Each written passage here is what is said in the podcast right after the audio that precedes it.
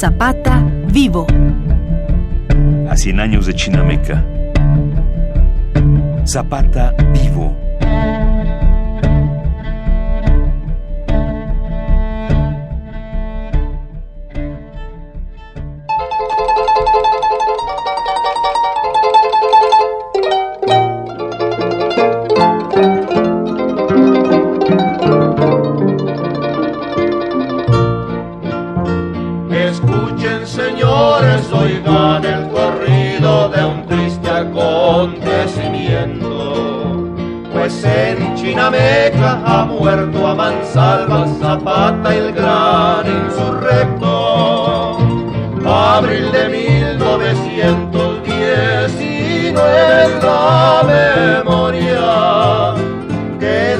Del campesino como una mancha en la historia. Anoche a las once y media, un telegrama de nuestro corresponsal en Cuautla nos trajo la sensacional noticia. Emiliano Zapata, la bandera de la revolución primero y de la rebelión más tarde en el sur, fue muerto por las tropas del gobierno.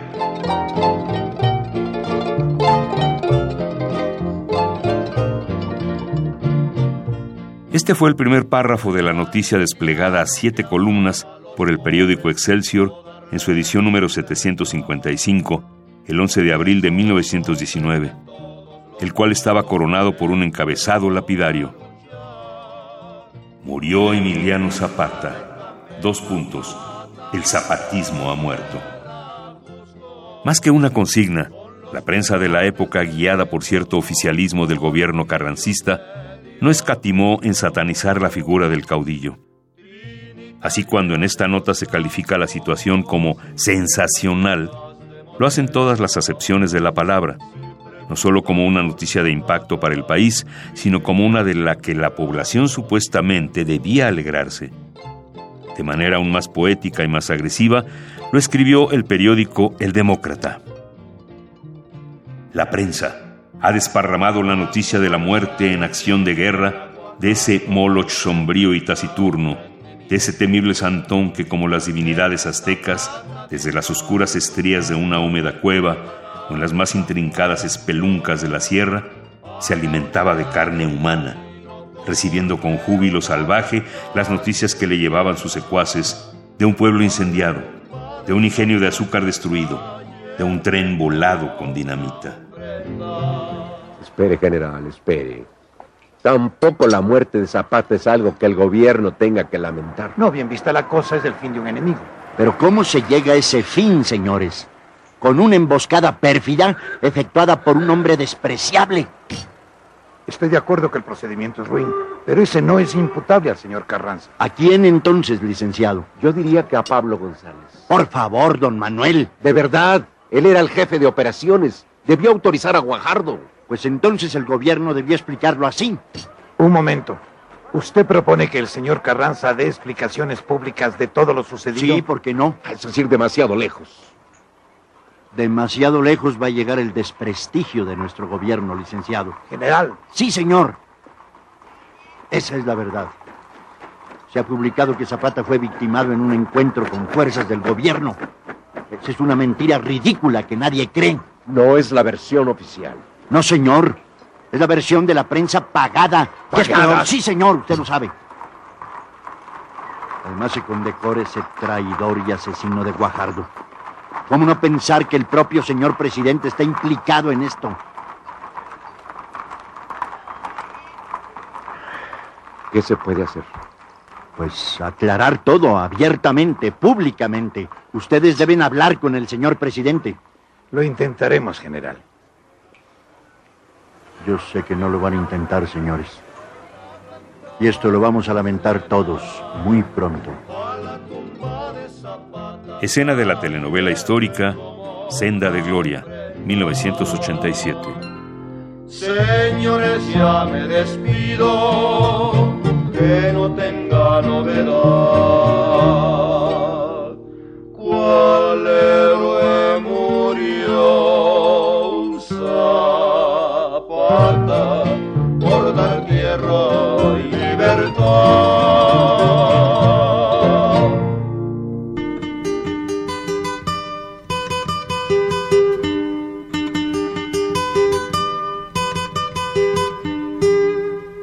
Desde 1918, Zapata había consolidado su estrategia de una guerra de guerrillas en la que cada victoria, que no eran pocas, alimentaba el siguiente asedio. La comida, los hombres y las armas se perdían y se ganaban en cada combate. En abril de 1919, un militar de alto rango del ejército de Venustiano Carranza logró comunicarse con Zapata para expresarle el deseo de unirse a su causa debido a una serie de descontentos que había tenido con el presidente. Para comprobar que decía la verdad, el líder revolucionario le exigió al militar, el coronel Jesús Guajardo, que fusilara a cerca de 50 soldados federales. La misión fue cumplida de inmediato. Y por si esto no bastaba, Guajardo le ofreció al caudillo armamento y municiones para fortalecer su lucha.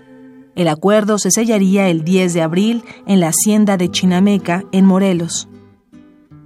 En la víspera de aquella fecha, la totalidad del ejército zapatista acampó en las afueras del lugar. Al día siguiente, el líder campesino acudió a la reunión acompañado solamente por 10 de sus hombres. Los demás esperarían en el exterior. El ejército zapatista escuchó entonces un clarín marcial que sonó tres veces para llamar a honores.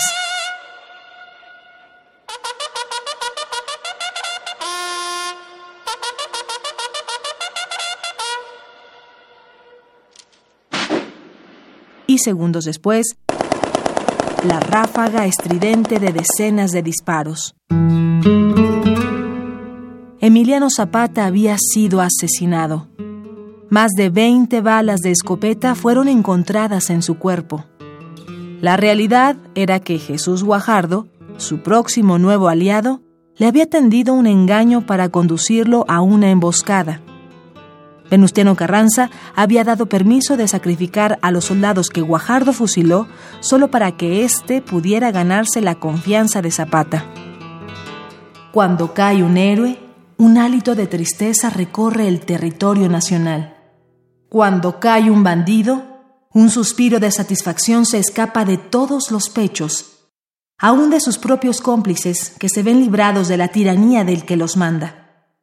¿Quién siente ahora la muerte de Emiliano Zapata? Nadie, pues no hizo el menor bien ni dejó la semilla de la gratitud en ningún pecho de mexicano.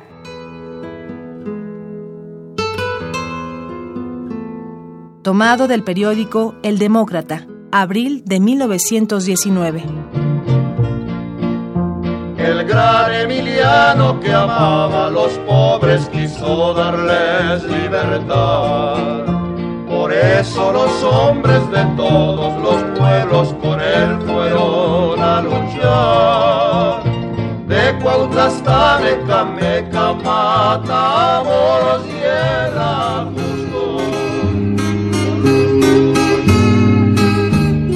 al coronel Jesús María Guajardo Martínez, originario de Coahuila, y que al momento del engaño de Chinameca contaba con 26 años, le tomó tan solo tres días efectuar la misión con la que ejecutaría al líder sureño. El 8 de abril se dirigió a Morelos y le planteó a Zapata su alianza. Después de ejecutar a los 50 federales a las órdenes del general Victoriano Bárcenas, que exigió Zapata, Guajardo fue recibido en el ejército el 9 de abril donde se le comisionó la toma de Jonacatepec. La misión, una vez más, se efectuó con presteza, pero al día siguiente realizó uno de los actos más importantes de su vida. Aún más que la muerte de Zapata, fue su inmortalización, pues las circunstancias del asesinato propiciaron el mito.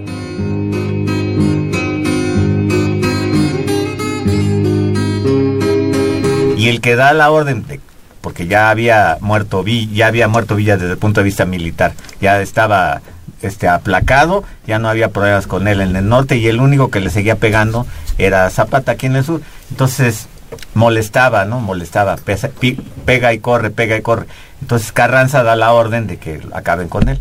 Entonces Pablo González, que era el jefe de operación de esa zona, le encarga a Guajardo, que era este muy allegado a él, porque Guajardo se da de alta en 1913 en las tropas de Pablo González. Entonces toda su carrera militar había sido bajo las órdenes de Pablo González para organizar la emboscada y acabar con Zapata.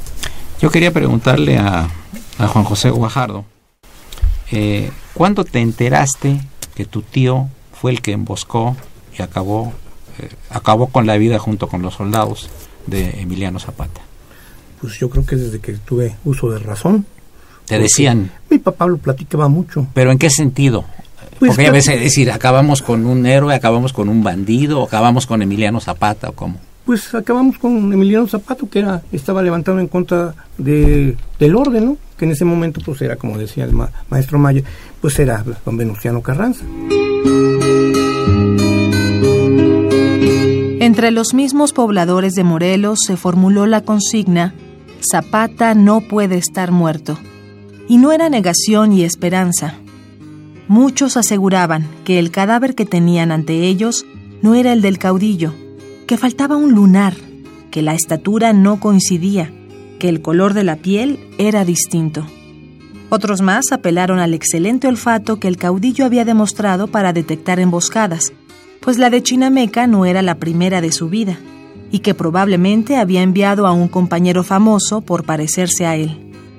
Después de todo, nadie lo había visto morir, y los diez hombres que lo habían acompañado también se convirtieron en víctimas de la emboscada. Debía existir una posibilidad de que siguiera vivo, escondido entre su propio ejército. Pero los antiguos compañeros de armas y las personas más cercanas a él no se entregaron a estas teorías mesiánicas. Reconocieron el cuerpo y aceptaron que el caudillo del sur había muerto. Emiliano Zapata, Atila del Sur, semejante por sus crímenes al rey de los hunos que saqueó a Roma. Zapata, el errante merodeador que desde 1910 conmoviera a la República en las montañas de Morelos y llenara de luto tantos hogares. Emiliano Zapata, superior en sus atentados al Atila legendario. Zapata, el destructor de Morelos, el volador de trenes, el sanguinario que bebía en copas de oro, por su idiosincrática cobardía personal, a quien tantas veces ha matado la crónica periodística, pagó ya su tributo a la naturaleza. Extracto tomado del periódico El Demócrata. Justo como predijo el personaje de Ignacio López Tarso en la telenovela histórica Senda de Gloria, a la larga, que la muerte de Zapata ocurriera en estas circunstancias resultó más impactante que si el caudillo hubiera muerto en combate. Esta trampa consiguió dos cosas. Una, reforzar la idea de que el caudillo era tan intocable que solo se podía llegar a él mediante un plan muy elaborado. Y dos, martirizarlo. Los periódicos se esforzaron por convertirlo en la bestia del relato, pero los hechos lo dejaron como víctima, y esa es un arma poderosa para un héroe, convertirse en una idea. De otro modo, la concepción actual que tenemos de él podría haber cambiado muchísimo. Pero en lugar de vivir lo suficiente para destruir su propia imagen, el día de hoy, a 100 años de su muerte, aún decimos con seguridad que Zapata vive.